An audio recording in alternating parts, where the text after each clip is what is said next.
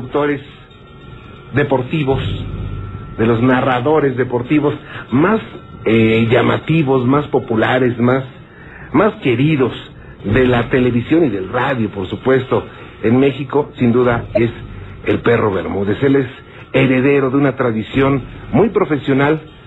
Eh, su padre, eh, don Enrique Bermúdez Olvera, pues un, un hombre que hizo también historia, usted lo recordará en los arpones navideños, ¿se acuerda? ¿Qué le contiene? Ya empezó. Él, eh, bueno, es- ese, ese es uno de los aspectos que identificaba mucho a don Enrique. Digo, él hizo radio y hizo muchas cosas. Bueno, su hijo, el perro Bermúdez, usted lo conoce, pero perfectamente. Eh, lo escucha en los principales eventos deportivos nacionales y mundiales a través de Televisa. Pues fíjese que lo espantaron. ¿Eh? y bueno, pues aquí lo tengo. ¿Cómo estás, Enrique? Bienvenido. Claro, quiero, brother, un placer estar contigo en un programa con tanto éxito que lo escuchamos mucho. Yo soy de la gente que te oye cuando voy en el radio. De repente los pelos se me ponen de punta, digo, los de los brazos, los otros no se me pueden poner. Y la verdad es que, pues te felicito por el gran éxito que tienes. Habíamos eh, estado acordes en estar en varias ocasiones y ahora se dio esta opción. Y te podemos platicar por ahí una anécdota. Yo tengo varias, pero hay una muy interesante en relación a lo que es la parapsicología, eh, el mundo de los espíritus, de las energías, de los átomos, protones y electrones, que definitivamente existen. ¿no? Esto va a ser un auténtico zambombazo de terror. Y también saludo con mucho aprecio y mucho gusto a mi amigo Sergio Luna, el brujo, mejor conocido como el brujo, compadre y productor de hace muchos años del perro Bermúdez. ¿Cómo estás, brother? Hola, ¿qué tal? ¿Cómo estás? Me da mucho gusto estar aquí, invitado de la mano peluda y junto con mi compadre aquí en este programa tan importante. Y como dice Enrique, realmente vivimos juntos una, una anécdota en una hacienda en Morelos que nos tocó vivir en un tiempo cuando fuimos a un programa, a hacer un programa mi compadre que se llama San Bombazo Dominical. Nos tocó hacer este programa precisamente en un ingenio cuando estaba el, el, el, el ingenio de Emiliano Zapata en Morelos, cuando todavía los En cañeros Zacatepec. en Zacatepec, Morelos, y nos quedamos en una hacienda, tú sabes que es un, un lugar lleno de haciendas y de cosas bellas, de... Sí, se puede decir, no va a ser conocida avenida y conocida calle. Es una hacienda que mucha gente puede conocer porque es turística, la hacienda Vista Hermosa. Es un golecito, Así pero es. para ubicar a la gente bien. Ok, ¿y esto cuándo ocurrió? Corría el año 1997, para citar una fecha. 97, sí. Esto fue en julio de 97. En julio Desde del 97 y se les queda grabado, o sea, cuando lo narran, me lo han dicho fuera del aire, lo vive nuevamente porque sí fue espeluznante. Así Así fue espeluznante. ¿Cómo empezó? Ustedes llegan a ese hotel. Llegamos al hotel, eh, teníamos el programa de San Bombazo Dominical, que era un programa, ¿no te acuerdas?, donde aparte de deportes hablábamos eh, de espectáculos, presentábamos, eh, iba, fueron gente como Marco Antonio Muñiz, eh, Armando Manzanero, grandes figuras que nos acompañaban de la música, Silvia Pinal, etcétera, etcétera. O era un programa musical de espectáculos en Canal 2, Canal de las Estrellas, que empezó de 11 a 12 y luego don Emilio Escárraga mismo, que paz descanse, nos dio dos horas de 10 a 12 del día. Entonces, este, un reportaje sobre el ingenio Emiliano Zapata de Zacatepec. Un reportaje para ese programa de cómo se producía la melaza y el azúcar. El azúcar que era tan importante, ese ingenio de aquel tiempo era don Enrique Molina, eh, uno de los empresarios muy, muy de, gran trascendencia en México, el dueño del grupo PepsiCo y del grupo Escorpión. Todos nos invitan y vamos a hacer un reportaje de- del azúcar, que el reportaje fue muy interesante porque era desde cortar la caña. Nos metimos ahí con los cañeros, ¿te acuerdas, compadre, de cortar la caña? Mis compañeras eh, Gaby Reséndez y Diane Pérez, que es una, una conduce un noticiero, una compañera preciosa, las de conocer de Televisa, Sí, que trabajó mucho tiempo con Lolita, ya éramos los tres. Doctora, Ahorita tiene toda la... Ella, bueno, ella es doctora toda la vida, es concertista en piano. Y íbamos los tres, y entonces llegamos a la, a la hacienda, y había un grupo que se llamaba el Grupo del Amor. El- la secta del amor. La secta del amor. secta del Era muy raro porque eran señores, señoras, jóvenes, jovencitas, eh, gente de todos lados, de todo el mundo, había holandeses, alemanes, franceses, brasileños, mexicanos, y todos se abrazaban y se besaban en la boca. Unos contra otros, cambiaban parejas. Esa era la onda, era la secta del amor porque era puro amor, ¿no? Exactamente. Y nosotros andojo nomás, eh, quisimos entrar a la secta, nos dieron chance. Nos que- impresionaba y los meseros estaban muy impresionados cómo este señor se podía ver eh, besar con el otro señor y esta señora con la otra señora y luego entre todos, to- o sea, todos contra todos. O Era sea que- paje, paje total. Si alguien tenía gripa, ya... Era agripados todos, el otro de las armas haciendo negocio, sin duda alguna. Entonces llega la noche y, y a mí me dan la suite presidencial. A mi compadre le dan a Gaby toda una abadía muy bonita. Las abadías. Yo le decía a mi compadre, te cambio tu suite por mi abadía, no es Ya, justo no, que hombre, tú te estoy quedes en la no, no, no, presidencial, pues, en la presidencial y además una una una Una suite de al, con al estilo 80, 100 1900. metros, 100 metros la pura suite con sala afuera. Y mi compadre su abadita de 25 metros preciosa. Si hubiera yo sabido lo que iba a ocurrir, si se la cambio cuando me lo ofrece. Pero yo no sabía. Entramos, vemos una serie de cuadros de gente que vivió en la hacienda en aquel tiempo. ¿eh? El- el- los dueños Los de la hacienda De esos de aquel, pero, pero, muy raros. ¿eh? Cuadros que los ves y realmente te impactan porque ves a aquel tipo junto a su mujer, pero pues con una ciertas miradas raras, como medio, eh, como, como, como si fueran fantasmas, misterioso. Los cuadros esos que dices pueden tener vida en un lo momento. mejor te es les cosa de quedas la mente, viendo. O ahí tienen la presencia de estas Y llego a mi cama. Resulta que mi cama es una de esas camas de, de aluminio. Una cama de esas grandotas de latón. De latón. Pero grandota, una, eh, una queen. De aquellos tiempos, por preciosa. Con angelitos. Haz de cuenta que la... Con caritas. Caritas, Caritas y, y- y alas de ángeles. Pero las caras de los ángeles eran realmente infernales, satánicas. Y me dio miedo desde que las vi, me sacó de onda porque eran unas miradas, unos ojos medio. Yo no le dije nada a mi compañero. Medio diablos. Y este insistía, dame tu suite y te doy mi abadía. Hacer una canción, dame tu suite y te doy mi abadía. y no se la quise cambiar. No se. Y ya nos fuimos todos, después de ver a los de la secta del amor, nos dieron la una de la mañana, tomamos un par de whiskies a dormir bien. Se va mi compadre, se va Diane, Mi se va Gaby. María. Yo me quedo en mi cuarto, me desvisto, mi suite, mi- la suite presidencial. Y entonces a todo dar me desvisto, apago la luz y cuando apago la luz empiezo a oír como que caminan, pero te lo juro, puntito a mí. Caminaban. Caminaban y se me erizaban los vellos. Yo decía, ¿qué es esto? Pensé a sentir raro. ¿Creíste que era Gaby? Dije, no, pues a lo mejor, no, dije, a lo mejor es una de la secta del amor. pues, venga de ahí, ¿no? Venga de ahí, pero no era de la secta del amor. Prendo la luz y se acaban los, los pasos. La vuelvo a apagar y oigo, pero clarísimo, pegadito a mí, o sea, pegado a la cama, yo estaba del lado izquierdo, cómo barría una escoba, se oye las escobas, pero no de las nuevas, sino aquellas escobas que usaban de vara, que raspan. Que todavía tenemos algunos barrenderos, ¿no? Exactamente. Entonces oía cha, cha, cha. Y se me erizan y pum, dije, "Mira, ¿qué es esto? Pegadito a mí. Prendía ya el luz y ya no se oía nada. Ya como a las 4, 5, este, varios le digo a mi compadre, compadre, me voy a Tobadía, vente a la presidencial. Y ya le platiqué por qué, dijo, no me voy. Y no quiso. Cuando de pronto oigo la llamada telefónica y era mi compaye que decía, compaye, te cambio tu abadía por mi suite presidencial. Y digo, ¿por qué? ¿Qué tienes? Es una gran suite. Dice, no, es que aquí están varios. espalda, ¿no? Juro que está, es de, vente para acá para que oigas. Yo no lo viví, pero yo, yo sentía el... Oye, y ese el- le entró el- Zacatecas. Era un miedo. Estaba a 300 metros de mí, nomás le dije eso, ya le valió sombrilla la suite presidencial y no se movió a Sobadía. Te no, juro dije, yo que no voy, toda la noche. me levanto de mi abadía. toda la noche, yo to- no quiero oír eso. toda la noche oír cómo raspaban junto a ti y pasos. Y no solo eso, sino, eh, porque eso a lo mejor, sino la presencia, ¿verdad? La presencia era impresionante. O sea, yo sentía una presencia que hacía que todos los, los vellos de los brazos y las manos se me erizaran. El cuerpo me da unos escalofríos. Digo, a ti que te platico, tú sabes mucho de esto. Horrible. Era el golpe energético, ¿no? El golpe de una energía, pero Ahí una energía, ellos. no una energía buena. Porque yo he sentido en nuestra ocasión, lo podemos platicar, energías buenas, que pueden ser ángeles o esto, que sientes muy bonito. Va a ser una energía diabólica, satánica, espantosa, o sea, horrible sentía yo. Me daba un escalofrío que me llegaba a los huesos. Todo lo que hacía yo era prender la luz otra vez y, y como que la- al prender la luz desaparecía la energía y la barrida. La volví a apagar. Te voy a confesar que a las 4 de la mañana, después de tanto sentir esto, de 4 a 7 de la mañana que salió el sol me quedé con la luz prendida y cuando salió mi compañero les dije que me voy de aquí y vamos a otro lado a dormir porque no dormí en toda la noche. Cámbienme el sobadía, entonces mi compañero empezó a sobadía, mientras ellos fueron a desayunar yo dormí dos horas.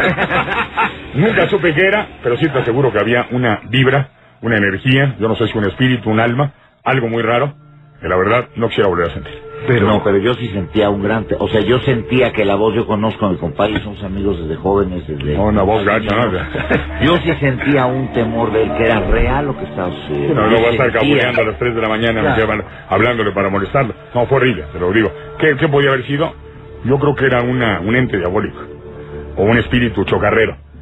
Era, alguien, era, era alguien que me quería molestar. Eran ellos, los dueños, los del cuadro, ahí está. Sí, eh, de hecho, el haber sentido energías, eh, sí las había sentido, porque te decía yo que energías positivas. Eso tal vez lo tengo de, de herencia. Mi abuela, Luz María Olvera Canales, la madre de mi papá, mi papá Enrique Hermoso Olvera, ella era doctora y al mismo tiempo era Rosa Cruz y al mismo tiempo curaba a enfermos desahuciados por la ciencia. Ella manejaba mucho la- el espiritismo también. Entonces una herencia, mi papá decía que era el tercer ojo que teníamos en la frente. Varias veces sentido cosas como esas, pero nunca tan espeluznante, tan feas. Pero yo en León, Guanajuato vivía también en un edificio que había que subir 60 escaleras yo solo, pues sentía una presencia muy bonita. He sentido presencias bonitas, tal vez pueden ser ángeles protectores espíritus positivos. Pero esta en mi vida he sentido una cosa tan espantosa, tan horrible, tan espeluznante que te digo, no pude pegar en toda la noche, por mucho que quise, los ojos. O sea, de doce y media de la noche que mi compadre, después de ver a la secta del amor, nos fuimos a dormir de doce y media a seis y media de la mañana, no pude pegar los ojos por mucho que quise. Sí, Porque había- además estábamos impactados con la secta del amor, entonces dije, este me está hablando a la una de la mañana para decirme esto Sí, de la- secta del amor. A mí se me hace que quiere cambiarme de abadía porque ahí al- a, a un ladito de ahí se oían unos gritos de unas chavas y de otros cosas. Entraban y cambiaban de una cuarto. gran fiesta porque porque además la hacienda es, es como, pues ahora sí que como un, un lugar de, de monjes, o sea, es un pasillo muy amplio que tiene habitaciones a un lado, pero al estilo antiguo, al estilo de, de, de un convento, de un, de una, de una abadía de frailes realmente. Claro. Entonces yo, co- a- eh, yo lo conozco muy bien a él, entonces me estaba impactando con su voz y realmente yo sabía que no era como que un cotorreo para ver si echábamos relajo con las de la secta del amor, no, era un temor profundo que se acompaña y te cambio tu abadía. No, ya terror. Yo tenía mucho miedo, por eso no pude dormir. salieron de ese cuarto? de ese- No, porque eh, no podía salir del cuarto porque hacía un frío de la ¿Dónde patada. te ibas? Era, era septiembre, octubre, o sea, estaba haciendo frío. ¿A dónde me iba? Era, yo tenía la suite Era presidencial. la época de la zafra, acuérdate, cuando la... Mi compadre estaba en su abadía solo. Y, o sea, si me salgo hubiera tenido que salir al jardín. Me dieron en algún momento ganas, ¿eh? Pero dije, también voy a ver muy mal, los, los avisados del hotel, tengo decir, Zacatecón, que ya salió. Entonces aguanté. O sea, la, la, la clave para que el espíritu chocarrero o el ente diabólico desapareciera era prender la luz. Pero yo ya debo dormir, entonces la apagaba y en la- a los 20 segundos otra vez la, la escoba y los pasos. Y haces oración también. Hice oración, recé Padre Nuestro. Eso fue lo que yo le dije. Pero no pasó nada, ¿eh? La única, fíjate, yo amo mucho Señor Jesucristo. Sé que Él es el que vino a dar su bendita sangre y, y gracias a Él, eh, Satanás, que también vive dentro de no, todos nosotros y es el que está mandando en el mundo, lo podemos hacer a un lado. Eh, pero ahí me di cuenta que lo único que, lo único, no sé, tú sabes más de parapsicología, etcétera, o la gente que nos está oyendo podrá hablar y, dar su opinión, lo único que hacía que terminara esa barrida y ese sentimiento espantoso de sentir una presencia muy rara era al prender la luz. La luz prendida. Yo no sé si los espantos eh, Sí. sin la luz ya no ¿Quién sabe se van. se dio eso? Sí. Pero nosotros sentíamos, yo sentía que ahí ha- había la presencia de aquellos que habíamos visto en el cuadro, que eran un tipo de 50 Como años. señores, eh, Como que eran los, los príncipes, los, los condes, los, algo. los, los dueños. Lo de más ahí. todos esos fue el güey Ramón. Algo les molestó, porque además lo comentamos con los gerentes. Oiga, estábamos... Ellos dijeron, no, pues mucha gente dice que espantan. Y se rieron. Pero lo más terrible fue cuando en un momento que medio me quise dormir, cinco o seis minutos, ahí sí ya fue lo más espantoso, como a las tres de la mañana, tres y media, porque el cansancio me estaba ganando, y sentí lo que llaman, La subida del muerto. exactamente, me había acostado y sentí que algo se posesionó de mí, se acostó encima de mí, quería yo gritar y no me salía la voz, quería moverme y no podía mover ningún músculo, fue espantoso, espantoso. Le dijeron a los, a los eh, empleados, al gerente. al otro día. Y ellos dijeron que mucha gente eh, comentaba lo mismo, pero se rieron. A lo mejor sí sabían, a lo mejor fue a- hasta una broma el haber mandado. Yo creo que le hicieron la suite presidencial con una buena intención, pero resultó que sí, sí fue O les, ma- o les molestó un zambombazo, un, un hombre Ah, tan no. grandote y pelón. No, no, no. Yo que no sé si todo mundo pueda tener eh, ese tipo de percepción con energías más allá de la materia. Porque es evidente que creo que dentro de nuestra carne hay un espíritu, decía Federico Nietzsche. Nunca he visto un cuerpo manifestarse sin espíritu. Tampoco nunca he visto un espíritu manifestarse sin cuerpo. Es decir, yo estoy seguro que no nomás somos carne. O sea, lo de afuera es un, un estuchito. Un estuche que algunos son blancos, otros negros, otros amarillos. Pero adentro, evidentemente, existe un espíritu, una energía que tal vez al desprenderse del cuerpo, pues algunas quedaron por ahí. Pero esa que estaba ahí, eso que estaba ahí, para mí fue muy molesto. Algo que va a quedar en el recuerdo de estas dos personas, algo que va a quedar en los archivos de la mano peluda y con eso nos damos cuenta que los famosos también los espantan. Yo les agradezco mucho que hayan a ti. estado con nosotros esta noche y sé que nos escuchan diariamente. Yo soy muy, muy... Yo soy el secretario siempre y si va activo. usted a la hacienda Vistahermosa y le dan así presidencial, prepárese a sentir cómo le va de punto, se le suben como subió Miguel muerto, no se lo deseo mucho. Pronto vamos a estar en, en Morelos y ojalá vayamos y ojalá nos acompañen la hacienda Vistahermosa, claro. a la Vista Hermosa. Hay que visitar la ahorita Vista. Hermosa porque además es bellísima y hay otras haciendas que tienen... Pero yo no volvería a dormir allí, nunca. Es tan espeluznante que me quedé pelón. Tú te, tú te vas a... A lo mejor en la bahía, mi compadre. Bueno, pues muchas gracias a Enrique Bermúdez de la Serna Gracias, muy madre, gracias a ti. Y también a Sergio Luna. Te agradecemos mucho tu invitación y queremos saludar a toda la gente de Estados Unidos que nos escucha. Sabemos que tienes muy buena popularidad por allá. A Enrique también lo quieren mucho, Sí. toda esa zona. A ese gran público que tienes. Cuídense mucho, que Dios los bendiga. Gracias, Juan Ramón. Y bueno, pues vámonos con más. Vámonos a Naucalpan, en el Estado de México. Fernando Flores. Fernando, ¿cómo le va? Buenas noches. Sí, buenas noches, Juan Ramón, buenas noches. Bienvenido. ¿Cómo le va, Fernando? Pues bien, bien, aquí un poquito eh, emocionado porque llevo muchos años este, queriendo contactar con usted y hasta que se me hizo. No, al contrario, eh, le agradezco mucho que nos haya seguido por todo este tiempo y ojalá nos siga, nos siga eh, muy de cerca con la mano peluda. Fernando, estoy para servirle. Sí, mire, ese de contar un pequeño relato de hace como unos 12 años aproximadamente. Ujú. Eh, sucedió allá en una comunidad de aquí del Estado de México, pero allá por un lugar que se llama Ixtlahuaca. Eh, y ya eran como a las 10 de la noche, estaba la luna y este, a mí me gustaba salir, salir este, por las noches. Este, entonces me fui, pasa un río que es el río Lerma Sí. este hay una junta que se, o sea, se junta el río Blanco con el río Lerma entonces me fui yo estaba ahí y entonces este ve que hay milpas sí conoce las milpas verdad Sí, los cómo no. Claro que sí, Fer. Oiga, Fernando, sí déjeme hacer rápido una pausa, ¿eh? Sí. ok sí Mientras prepárese un cafecito. ok ¿Eh? muchísimas gracias Permítame tantito, no se me vaya. Gracias, no se vaya, tengo mucho más para usted. Soy Juan Ramón Sáenz, es la mano peluda, una nueva. Por supuesto, es la mano peluda, queremos escucharlo. Fernando, nuevamente con usted, gracias por esperarme, ¿eh? sí está bien Adelante, gracias. Bueno como como le decía este había había luna llena ¿Sí? entonces se alcanza a ver totalmente pues prácticamente claro no Ajá. Y entonces yo estaba en una esquina de una milpa, justamente en la junta de los dos ríos que le comento. Y este, y de pronto veo que sale una persona vestida de blanco. Entonces, este, pues bueno, ya yo comienzo a, a caminar, ya, ya me regresaba. Igual otra persona, este, comienza a subir así, por el otro extremo así, hasta que llegamos al camino, digamos, principal. Ajá. Y entonces, pues yo camino y ella, o sea, nos cruzamos, nos cruzamos, ella venía hacia mí, yo iba hacia ella, pero, este, yo le saludo, le digo buenas noches, como allá en el pueblo acostumbrado que uno saludarse, ¿no? Sí. Eh, entonces, buenas noches, y veo que no me contesta. Cuando yo la cruzo, este, veo que, que es una persona que lleva, este, como un tipo rebozo cubierto la cabeza, cubierto la cabeza así como que agachada. Ajá. Era una mujer, obviamente. ¿A qué hora Este, Fernando, más o menos? Las 11 de la noche, Ah, las bien. 11 de la noche.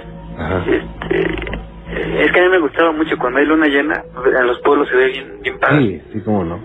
Y entonces, este, le digo yo, la vi que tenía así, este, cubierta la cabeza así con un rebozo. Y este, bueno, se veía rebozo porque era color blanco. Y pues yo me imaginé que era una, que era una señora, una vecina, no sé, yo le saludé buenas noches y no me contestó. Eh, eh, lo curioso, le digo, yo llevaba dos perros que eran bravísimos, o sea, cualquier gente que se me acercaba, este, se le iban. Sí. Cuando yo le cruzo los perros así como que se me pegaban, y así amedrentados, ¿no? Así como que, "Ay, estos perros qué les pasa, ¿no? Pero yo, normal. Entonces, este, agarro y le saludo y ya nos cruzamos, no me contesta. la casa donde yo vivía está como en una lomita. Y ya yo comienzo a, a subir para la casa. Y no sé, como a media lomita, este, se me ocurre voltear. Y volteo y, y, y este, veo a esa persona caminando. Este, y entonces, a la vez, este, ¿qué le diré? Eran unos 300 metros, yo creo, de distancia lo que iba. Cuando de repente veo como que a la vez se veía como un caballo, como que si fuera trotando, pero a la vez como que si le hiciera con las manos como y haciendo como ondas, ¿ve como cuando bailan el jarabe tapatío como le, como le hacen? Ajá. Sí, con las manos como el, el vestido, a la vez se veía así. Entonces llega llega así a, a la esquina del camino, da como un saltito y se hace una bola blanca. Entonces así como que empiezo a, pues ahí Diosito, ¿no? O sea, que se me empezaron a, a- a- ahora sí que a erizar los pelos. Y en eso empieza el, el ladrido de perros. Y le digo, los perros que iban conmigo se empiezan a poner bien, bien locos, así, así, ladrando a morir. Entonces veo que, que, la bola que se hizo se levanta y empieza a caminar otra vez. Pasa por una casa donde tenían como 10 perros bravísimos también. Y ya ve que cu- cuando se le van los perros usted hace por, pues, por defenderse, ¿no? Entonces esta, esta persona este, pues, caminaba y los perros ladraban y ella no hacía nada, nada por, por, por, por defenderse. Y entonces fue cuando corrí por, por una tía y este y le dije, ella la alcanzó a ver, se metió de nuevo al río y, y, y me dijo, y me dijo, me dijo una grosería, ¿no? Este, dice, es la llorona, dice, ¿le viste la cara? Le digo, no. Cuando ella me dijo que era la llorona, créame que me empecé a poner bien nervioso. Esa noche me dio una calentura bien, bien tremenda. Y, y bueno, a partir de ahí, este, me empezaron a suceder cosas pues, muy extrañas, sueños, este, veía sombras y, y, y todo eso. Ah, Incluso alguna vez, este, me tocaron la puerta tres veces y vi una sombra de, de así un charro. Me, me tocaron tres veces, ve que las puertas de tambor se escucha así bien fuerte. Y me tocó tres veces y vi la sombra y este y ya cuando sentí yo estaba acostado de lado y, y sentí dos manos que me empujaron así y, y, este ya de cuenta que a partir de ahí me empezó a doler así como que la cintura y, todo eso pero ese es el ese es el, el, el relato Esto, esto, eh, obviamente, digo, lo dejó marcado, pero esta, esta mujer, ¿cómo es que se va? eh, se mete de nuevo al río Ah, ok. salió del río y se mete de nuevo al río ¿Y qué pasó por su mente cuando veía eso? Eh, al principio le digo se me hizo normal porque pues yo pensé que era pues, que era una señora, o sea, en los pueblos caminan muy tarde, ¿no? Ajá. O sea, yo al principio lo vi como algo normal, digo, incluso la crucé y le saludé, Ajá. se me hizo tan normal, pero pues, digo, cuando me dijo mi tía que era la llorona, pues me puse, me puse mal. Claro. Vaya, Fer, pues yo le agradezco mucho que nos haya eh, comentado esto y estoy para servirle. Bueno, muchísimas gracias, Que la pase bien, hasta luego. hasta luego. Gracias, buenas noches. Vaya, qué cosas. Una más de la llorona, ¿eh? Tengo mucho, mucho más para usted. Vámonos a Matamoros, en Tamaulipas. Irma Concha, ¿cómo está, Irmita? Buenas noches. Muy bien, señor Juan Ramón. Qué Buenas gusto noches. de saludarla, Irma. Igualmente. ¿Cómo está usted y cómo está Matamoros? Pues está muy padre, acaba de llover hace un rato. Este, Está como para decir, mi Matamoros querido, nunca te voy a olvidar. ándele, Como decía Rigo. ándele exactamente. Pues yo mando un saludo cordial a todos mis amigos de Matamoros. Alguna vez estuvimos transmitiendo desde ahí. Y no, no, no, la gente, pero prendida, ¿eh? Le gustan mucho los espantos, ¿eh? Oh, sí. Sí. Pues les envío un saludo cordial a todos los amigos de Matamoros y a Radio Fórmula Matamoros. Ah, ok, Bien. que nomás nos dan una hora, señor Juan Ramón. Les va a salir una mano peluda por nada más dar una hora a esos Ándele. de Radio Fórmula Matamoros, pero eh, ya es que hay unos compromisos comerciales y por eso eh, eh, redujeron a una hora, pero ya, ya se va a reponer. Ah, Irmita? bueno. Bueno, mi relato se trata de hace, hace mucho tiempo. Yo Ajá. soy de González, Tamaulipas, Ok. pero ya tenemos aquí también mucho tiempo viviendo en Matamoros, en la frontera. Ajá. Este, ah, en aquel tiempo no había luz ahí en la, lo que es el municipio ese, ¿verdad? Sí. Y nos quedábamos mi mamá y, y mi hermana y yo afuera a dormir porque ya ve que los zancudillos y eso. Y estaba la luna bien bonita y ya de cuenta que al lado del solar de nosotros, que es en, en esquina, está un pozo. Sí. Y ese pozo, este, tiene, o sea, no tenía nada, ¿verdad? ¿Sí me escucha? Sí, por supuesto. Ah. Como dicen los traileros, fuerte y claro. Ándele. ¿Eh? Y ya de cuenta que eh, de- mi mamá estábamos quedando dormidas cuando de repente mi mamá nos habla, oigan, miren lo que va allá, hijas, y, y que nos agarra mi mamá bien valiente, a mi hermana y a mí. Este, y pues, haz de cuenta que venía aquella cosa flotando, como flotando, señor Juan Ramón. Ajá. Era una cosa así blanca. O sea, una como una, una persona, ¿verdad? Pero vestida toda de blanco. ¿Cuántas, ¿Cuántas personas estaban y a qué horas eran más o menos? Pasaba de las 12 de la noche, nada más éramos mi hermana y yo y mi mamá. Y las tres lo vieron. Sí, y mi mamá reza y reza, vamos a seguirla. Y para allá pues ah, se usan los, lo que es los lienzos, algo así, de la cerca, vaya. Ah, ok, sí. Y ya de cuenta que pasó flotando por el, el pozo ese y nosotros seguíamos caminando y mi mamá rezando y, y de repente se desapareció, pero de cuenta que iba, ¿cómo le diré? Cruzando los lienzos así, este, como si no le estorbaran, ¿verdad? Así, si no le, la arañaba, le. Y este, y nos, sí nos dio bastante miedo y ya mejor nos metimos para adentro de la casa. Pero haz de cuenta que pasó eso y la señora de ese solar estaba internada en Monterrey y ella falleció. Ah. Y siempre que pasa, bueno, porque a veces vienen comadres de mi mamá acá a la frontera y, y a veces nos ponemos a platicar así de cosas de esas, ¿verdad? Ajá. espantos y dice la dice una comadre de mi mamá como ella vive también por ahí que cada que pasa eso ha de cuenta que fallece una persona y como que la muerte ya se le pusieron Y esta, esta aparición la han visto otras personas. sí no nada más nosotros eso ha sido desde o Es- sea pues yo tengo 35 años y las muchas las muchachas de mi generación también las ya los hijos de ellas también Ya lo han visto. lo han visto a veces se viene desde lo que es del panteón Ajá. cruza la vía del tren y da de cuenta que agarra una calle y se viene flotando así la cosa, pero y uno se queda así. pues, Oiga, sí es, como una persona que flota y que tiene todos los, no sé, como trapos colgando, Ándele. como una túnica muy Sí, floja. o sea, no se le ve la cara, nomás así, todo blanco. Y ya de cuenta que para el día siguiente están, cuando pasa eso en la noche, para el día siguiente ya se está muriendo alguien o traen, como ahí no hay es- hospital, ¿verdad?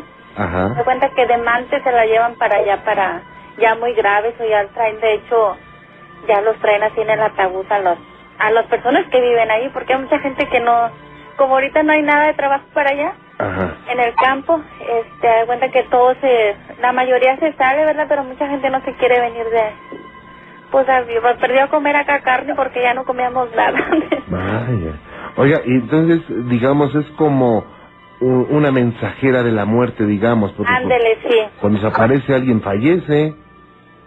Sí, eso pues, hace poco vino una tía y le preguntó, oiga tía, ya no se ha muerto, siempre le decimos, ya no se ha muerto nadie, tía, por ella dice, no, o a- o a- pero es muy seguido, les digo que que para allá se mueren la gente, si, serán que ya son grandes también de edad ¿verdad? las personas que han fallecido.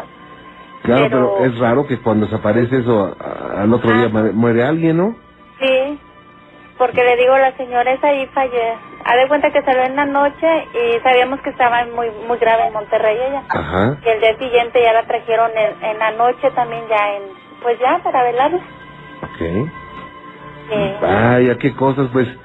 Irma, algo que no va a olvidar nunca y algo que por supuesto no tiene una explicación lógica, pero sin embargo existe porque usted, sus familiares y sus amigos y muchas personas de por allá lo han visto. Sí.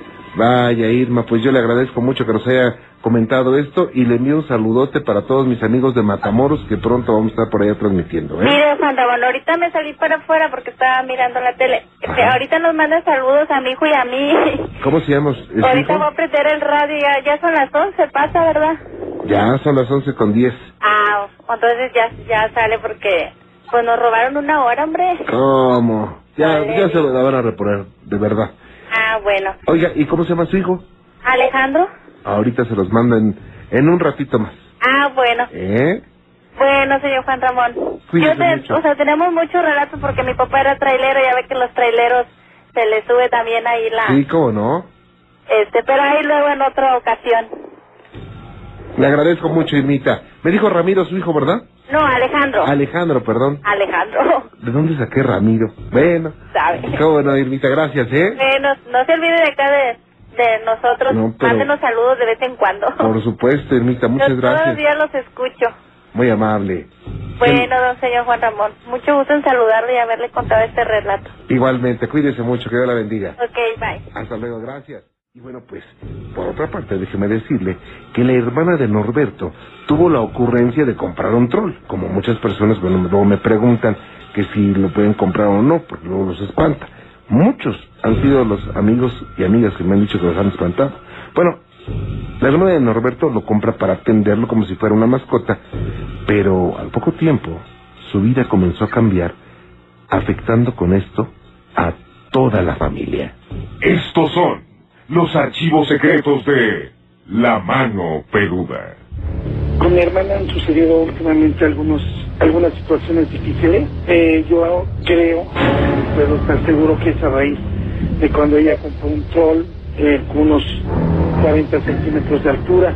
Este troll es ahora sí terrorífico como, como lo es cualquier troll, ¿verdad?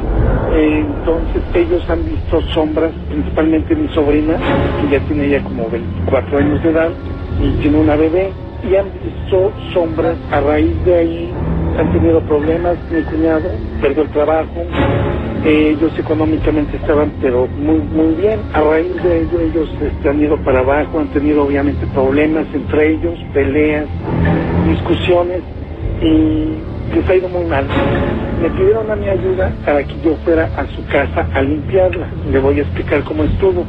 En un anafre, o sea, se ponen semillas de picante seco, hierba del aire, con palma bendita, y así anduvimos ahumando.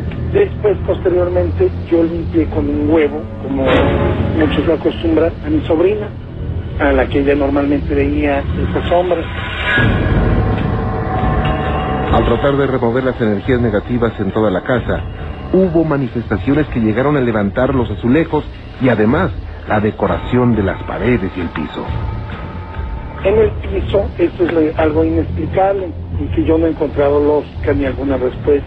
Se formó una especie como sepulcro, o sea, los azulejos se botaron formando un sepulcro atrás de mi sobrina precisamente. Ahora, esto es inexplicable porque pues, los azulejos nunca se rompieron, o sea, jamás se rompieron e hicieron la forma del sepulcro. Fue algo increíble ante los ojos de mi cuñado, de mi hermana y de mi sobrina y de mí. Empezó a tronar el piso y se levantó. No sé usted eh, que, nos recomiende porque le digo, o sea, han habido muchos, muchos problemas. Yo le dije a mi, a, mi hermana que tiraran ese, ese troll. Este es eléctrico, es de pilas. Tiene botones en el estómago, entonces se oprimen esos botones y él cuenta, valga la redundancia, cuentos eh, según infantiles, pero eh, yo creo, puedo estar seguro que sea de los trolls. Y bueno, pues muchas personas me dicen, oye Juan Ramón, ¿es bueno comprar o no un troll? ¿Saben qué? Di- Digo, eh, por las experiencias que hemos escuchado y que hemos conocido a través de casi 14 años, eh, la recomendación es que si quieren comprar un troll, un elfo, bueno, quiero decir, la figura de un troll, de un elfo, de un hada, de un duende, porque lo que compran no es un troll, es una figura de. Entonces, pues cómprala nada más como un artículo decorativo. No compren ese troll con la esperanza de que les cambie la vida, de que les haga pasar los exámenes sin estudiar, de que les atraiga el dinero, la salud, el amor y todo eso. No, eso se consigue con esfuerzo, se consigue con muchas cosas, de esforzándose quiero decir. Mágicamente, entonces un troll no se los va a traer y lo que podría, podría ocurrir, según eh, opinión de expertos, es que ese, esa figurita bien podría eh, atraer alguna presencia oscura que se haga pasar por el aparente salvador, el aparente eh, eh, ser que les va a dar dinero, fortunas, amor y demás. Es mejor ganarlo con esfuerzo y si les gustan las figuritas estas, bueno, cómprenlas como decoración, nada más. Son los archivos secretos de la mano peluda.